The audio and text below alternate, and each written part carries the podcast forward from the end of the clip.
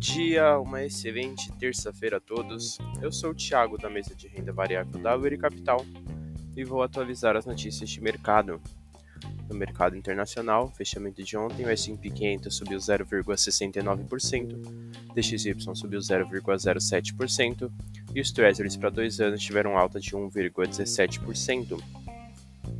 As bolsas internacionais fecharam em alta, principalmente puxadas pelo setor de tecnologia, que segue forte nos Estados Unidos e com a atividade econômica permanecendo forte, mesmo com os juros altos.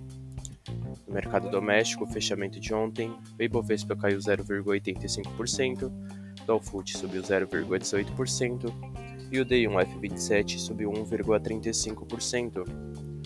Bolsa doméstica fechou em queda, com o mercado preocupado com a situação na China, mesmo após o corte nos juros, que não empolgou.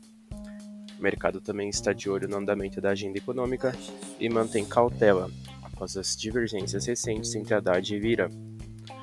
No radar doméstico, manter atenção com o andamento da agenda econômica, principalmente com o arcabouço fiscal. Essas foram as notícias de hoje. Desejo a todos ótimos negócios.